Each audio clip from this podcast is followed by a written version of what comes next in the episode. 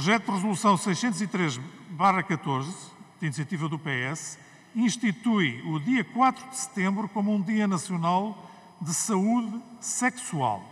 Quem vota a favor? PS, PCP, PEV, suas deputadas não inscritas, PSD, PAN.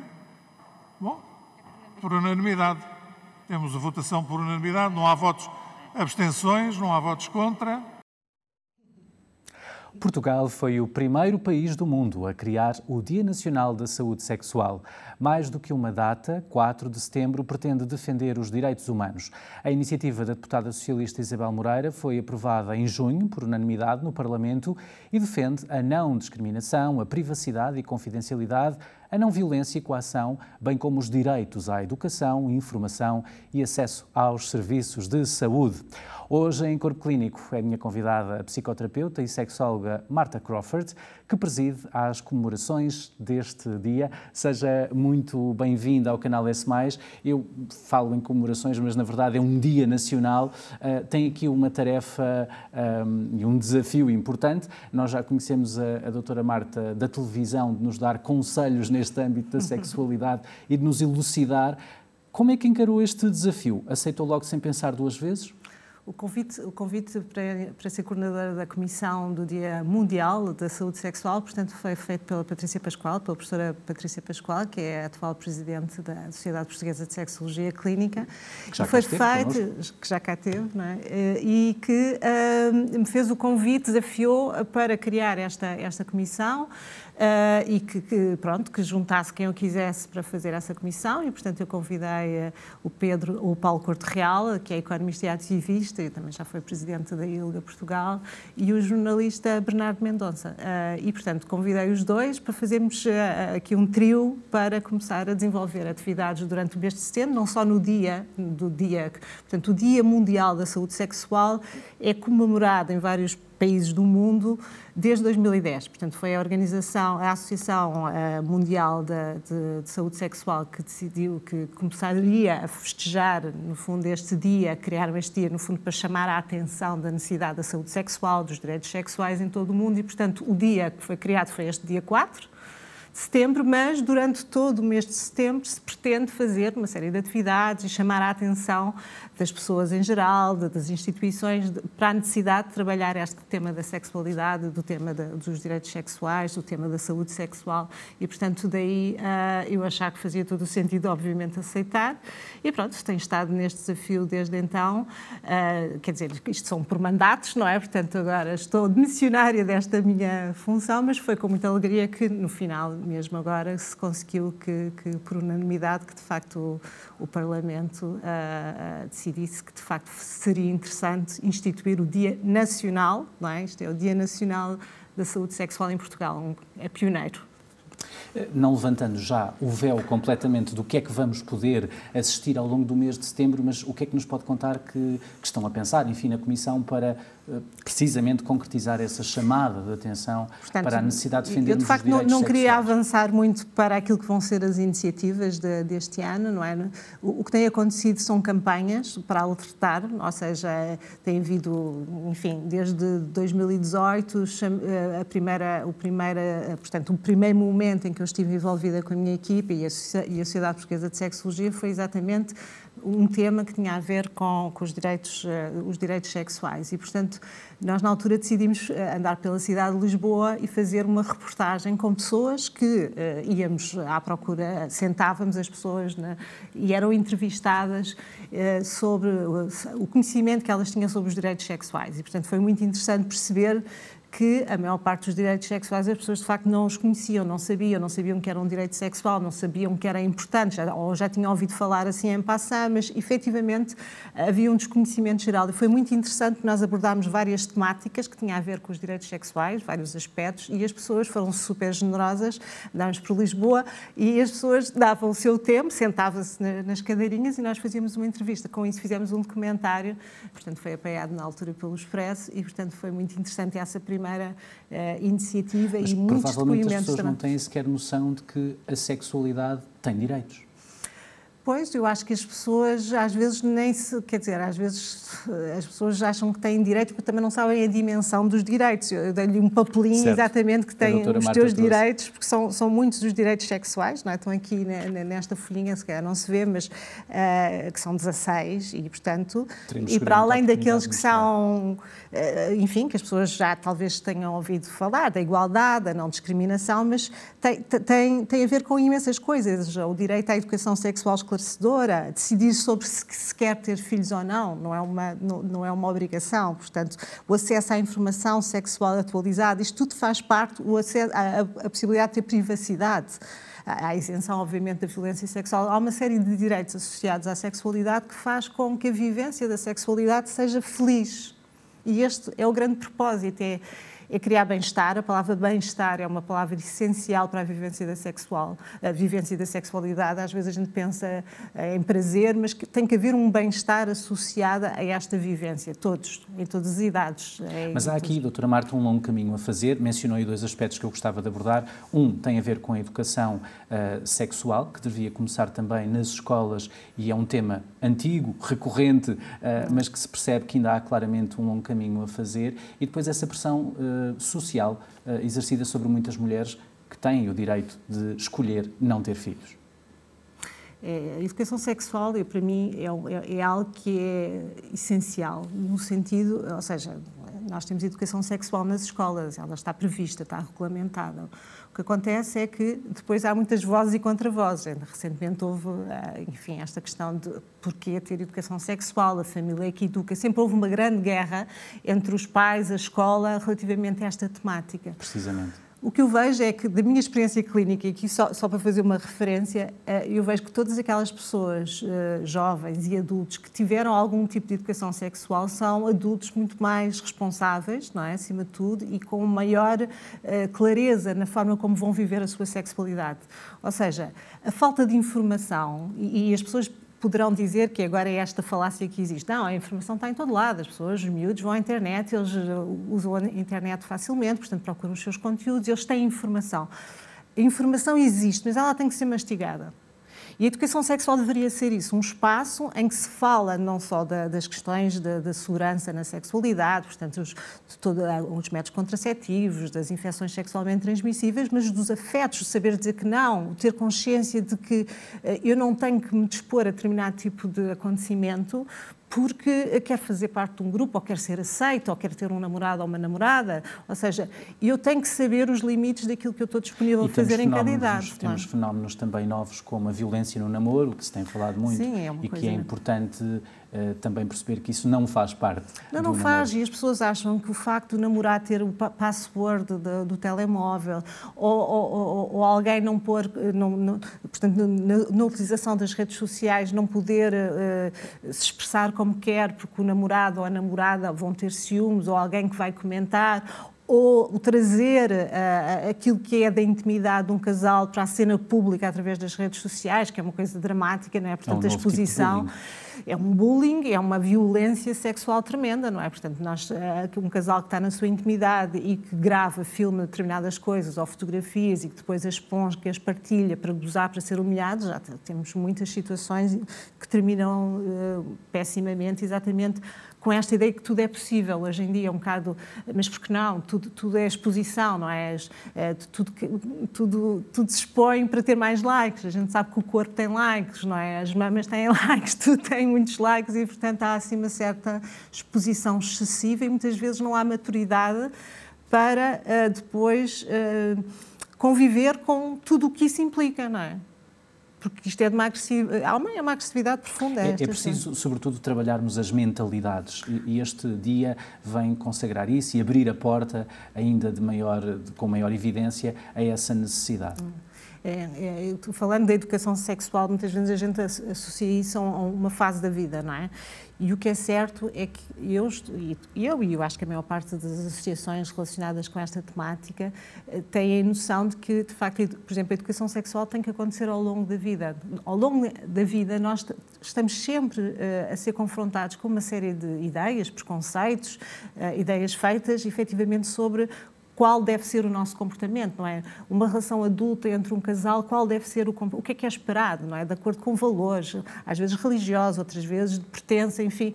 E, portanto, ao longo da vida é muito importante que as pessoas tenham acesso a vários níveis de educação sexual. Não será a mesma que é dada a miúdos, porque né, é adaptada a, esse tipo de idades, mas é preciso, de facto, perceber que a educação sexual é uma coisa ao longo da vida, porque nós temos, as mentalidades levam muito tempo a, a mudar, não é? Ou seja, nós, nós podemos regulamentar coisas, não é? O, o, em Portugal temos muita, estamos muito para a frente em termos de leis e de, de, de regulamentos associados a essas leis, mas efetivamente quer dizer, as mentalidades levam muito tempo a, a, a, se alterar. É o mais difícil de mudar. É o mais difícil e, portanto, nós todos somos, eu costumo dizer muitas vezes que nós somos filhos e, e, netos de alguém e esse peso, não é, dessa educação muitas vezes faz com que, apesar das evidências, às vezes uh, possamos ter comportamentos que não são nada, nada interessantes, não é? Porque as dúvidas, as dúvidas, doutora Marta, existem em qualquer fase da vida. Uh, claro é psicoterapeuta, portanto, na, na, na, sua abordagem clínica deve encontrar diariamente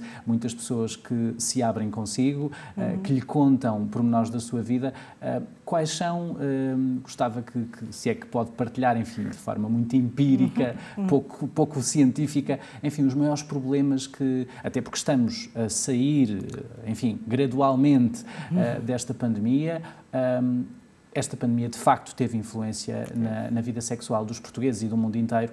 Uh, o que é que lhe tem aparecido mais recentemente em consulta? Quais são os problemas que eu afetam os portugueses? Eu vejo muitos casais, não é? Faço muito uh, terapia uh, de casal, individual, e de facto esta pandemia afetou imensamente a saúde mental das pessoas em geral. Ou seja, eu acho que que o grande desafio é as pessoas voltarem a ter um equilíbrio, portanto, saírem das depressões, conseguirem lidar com a ansiedade, com os ataques de pânico, com, com um certo desespero que, que, esta situação causou a muitos homens e mulheres. Portanto, efetivamente, o impacto de estar fechado, em, em, mesmo em relações que efetivamente as pessoas precisavam de abrir a relação no sentido de, eventualmente, estavam a ponderar que a relação terminasse ou, ou pedir ajuda para terapias de casal. De repente, de repente colocou-se em cima da mesa o medo nas pessoas, ou seja, as pessoas que estavam com, por exemplo, relações que, não estavam muito equilibradas e que queriam pedir ajuda, o facto, nomeadamente no primeiro confinamento, ninguém sabia nada, o mundo ia acabar, era só notícias horríveis, as pessoas não iam procurar, naquela primeira fase, ajuda conjugal. Não era suposto, a gente não sabe se tem papel higiênico para comprar, nós não sabemos se vamos todos morrer, os nossos familiares estão em perigo e, portanto, a psicoterapia ajuda uh, individual e, uh, e de casal era uma coisa secundária a este medo que foi instalado e que foi cultivado na E falou-se também é? muito, eh, desculpe de interromper, falou-se também muito no primeiro confinamento de episódios de violência entre casais. Aumentou, Isso é outro fenómeno preocupante, em Portugal já existia, claro. mas que o confinamento veio agravar. Claro, ou seja, dentro de casa, nós sabemos que a maior parte da violência é feita entre portas, entre de, dentro de casa, não é? O facto de não haver a possibilidade das pessoas saírem, de, de, de poderem eventualmente até baixar os seus níveis de stress, não é? Aqueles que são facto os, os, os, abusadores, não é? O que é certo é que este stress que aumentou para todas as pessoas também terá aumentado para estes enquadramentos e, portanto, as coisas ainda se complicaram mais, com, às vezes com menos eh, acesso à possibilidade de pedir ajuda, não é? Portanto, efetivamente foi criado uma, uma série de mecanismos de SMS de pedido de ajuda, não é? Do facto de, das pessoas, eh, imagine, num prédio que houve determinado tipo de agressividade no andar do lado, ou em cima ou em baixo também eles podem ter essa iniciativa de pedir ajuda para aquela pessoa que não, que não consegue fazê-lo, mas que, obviamente, esta, toda esta tensão, toda esta ideia de medo, fim do mundo, também cria muitas possibilidades das pessoas fazerem coisas ainda pior, não é? E, e, portanto, foi, foi de facto dramático os números, não é? E continua, todos os dias temos notícias. Gerou uma psicose coletiva, Eu quase, acho que é? sim, eu acho que as pessoas, houve pessoas que conseguiram pensar, ok, nós não temos que ir trabalhar, não perdemos tempo a trabalhar, temos espaço em casa, ou é todas aquelas pessoas que tinham condições boas para viver na sua casa, no seu jardim, que efetivamente até tinham uma segunda casa onde podiam ir uh, espairecer junto do campo ou da praia. Obviamente não estamos a falar dessas pessoas que tinham uma vida facilitada, não é? Mas isso seria uma minoria, não é? Aquelas pessoas em que de repente tiveram que fazer trabalho em teletrabalho ou uma delas estava, uh, ficou, ficou, ficou desempregada, os filhos em casa, ter que estudar, a falta do computador, gerir tudo no mesmo espaço. Houve muitas pessoas, de facto, a ficarem perturbadas e, obviamente, com, com o impacto deste, das pessoas tão, tão eh, tão angustiadas, era muito difícil que, que dissessem, ok, agora vamos ali para o quarto e vamos eh, romanticamente fazer o nosso amor e a nossa relação, porque isso vai ser bom. Houve umas que sim, que fizeram isso. E Poderia houve pessoas, ser um escape também. É? Sim, como escape. E houve muitas pessoas, que eu também acompanhei algumas, que me diziam, olha, até foi um momento de reflexão conjugal e, portanto, isto foi uma oportunidade, temos mais tempo e percebemos que temos que fazer alguma coisa. Portanto, houve muitos processos uh, de, de psicoterapia que começaram exatamente com esta consciência, ou seja, nós já não temos a desculpa que não estamos um com o outro, estamos, estamos a trabalhar em teletrabalho, mas também temos a consciência que temos que então fazer qualquer coisa porque isto assim não funciona. E nós até ainda gostamos um do outro, portanto achamos que vale a pena fazer aqui um, um, um, fazer qualquer coisa por isto e portanto houve pessoas que conseguiram fazer esse acompanhamento, mas obviamente muitos serviços ficaram muitos serviços mesmo de questões relacionadas com a saúde sexual eh, ficaram ficaram enfim ficaram para segundo lugar não é? Portanto as consultas de, de, de planeamento familiar eh, as consultas de ginecologia coisas que tinham a ver que não eram essenciais que não tinham a ver com o covid ficaram todas para trás e portanto também afetou obviamente a saúde sexual dos portugueses Há aqui outro aspecto que já mencionou há pouco, que tem a ver com a dinâmica da vida familiar. Pais em casa, em teletrabalho, muitos deles a trabalharem mais em teletrabalho, em termos de horas, Sim. do que muitas vezes no escritório, mas também os filhos em casa.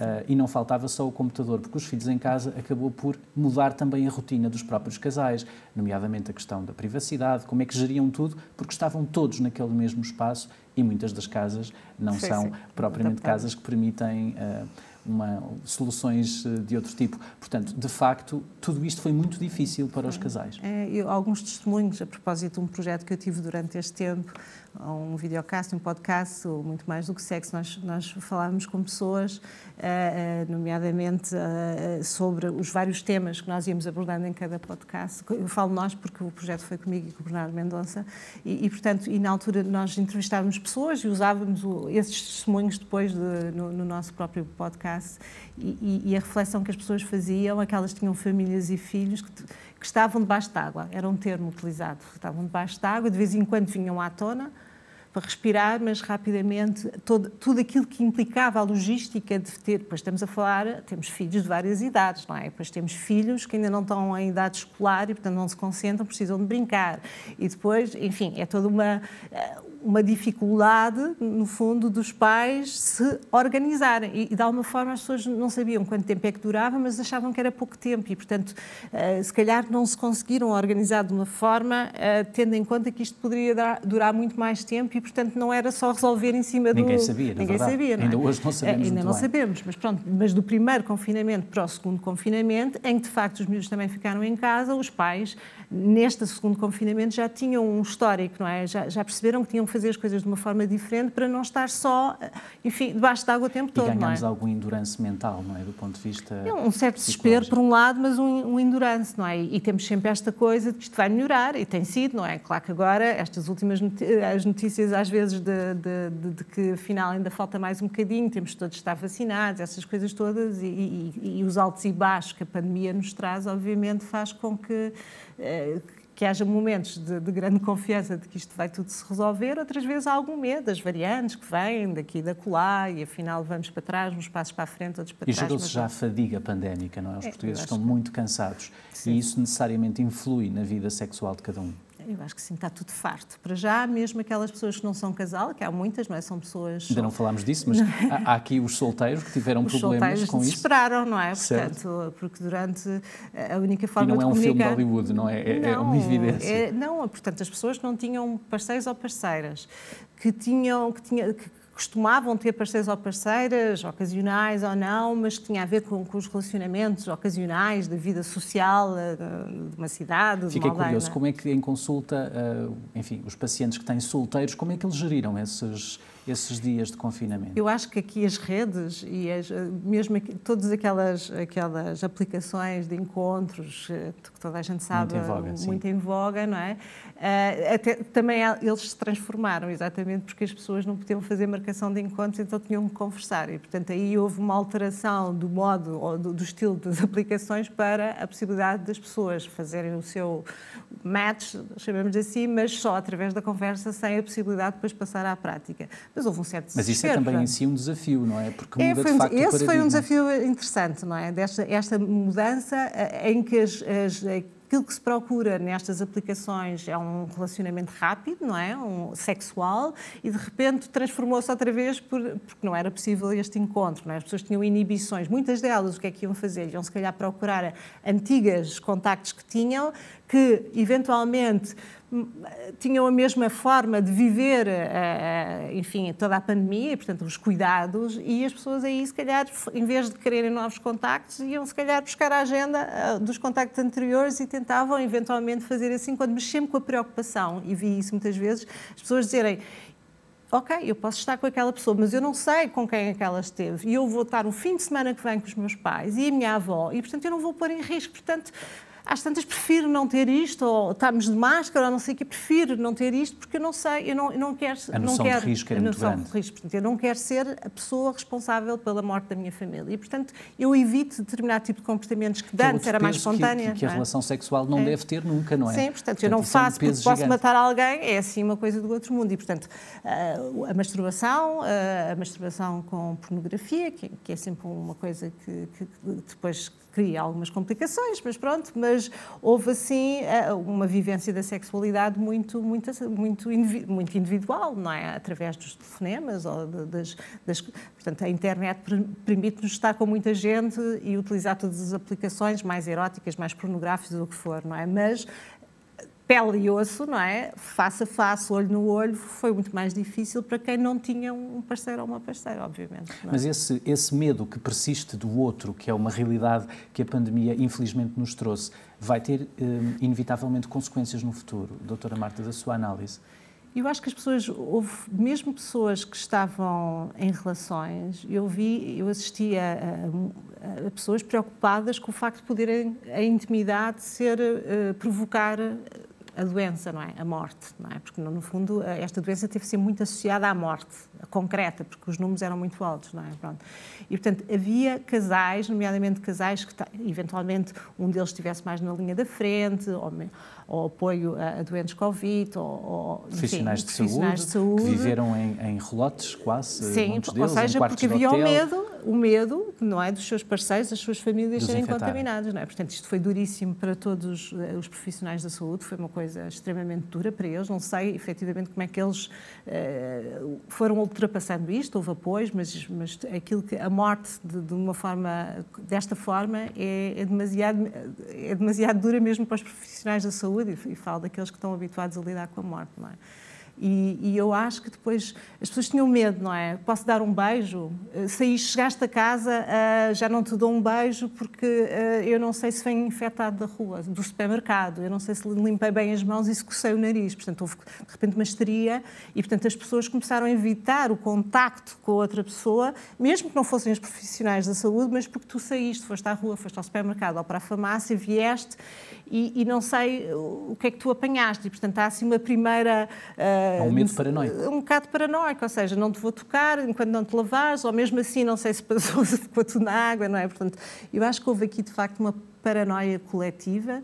Uh, que fez com que as pessoas se inibissem nos seus relacionamentos íntimos. E quando falo íntimos, não é só de casal, Uh, uh, nas amizades, uh, familiares mais alargados, ou seja, eu não te vou tocar porque eu não, não quero ser eu a pessoa que te vai pôr em perigo e, portanto, as pessoas refugiaram-se, deixaram de ser tão físicas, não é? Que é uma coisa muito importante para a intimidade, para, para a proximidade, não é? As pessoas deixaram de dançar. E todos deixaram nós somos seres sociais, isso está na nossa essência. E, portanto, ao deixar de tocar, de mexer, de, de, de, com a máscara, de não ver a expressão do rosto, não é? Aí está outra consequência. É, é uma consequência. Eu lembro-me de alguém que me relatava que, foi, que teve um date, quando já era possível ter dates, e que ia de máscara, eu de máscara, quer dizer, mesmo ao ar livre, é tudo uma nova, uma nova realidade que as pessoas que se querem libertar dela, porque não é uma, uma novidade boa no sentido, ok, a partir de agora todos queremos usar máscaras e somos muito felizes porque assim uh, podemos, uh, sei lá, podemos viver as coisas só com os olhos e não é assim, a vida não é assim, não é? Todos estamos muito ansiosos por uma, uma certa normalidade, não é? Que nos permita voltaram, se bem que as pessoas já estavam muito afastadas umas das outras, como a gente sabe, as redes, as redes sociais, o facto das pessoas muitas vezes estarem nos restaurantes, eh, nos telemóveis, eh, várias, enfim, ir ao museu e estão a olhar para, em vez de estar a olhar para os quadros, estão a olhar para os telemóveis, nos últimos 10, 15 anos as pessoas estão um bocado mais afastadas, não é? Agora esta pandemia veio dar aqui uma nova forma de afastamento, diferente, não é? Pelo medo, não é? Fazemos agora uma brevíssima pausa neste Corpo Clínico de hoje e voltamos daqui a pouco para a segunda parte desta conversa, diria eu, deliciosa, dedicada ao Dia Nacional da Saúde Sexual com a sexóloga e psicoterapeuta Marta Crawford. Volte connosco. Até já.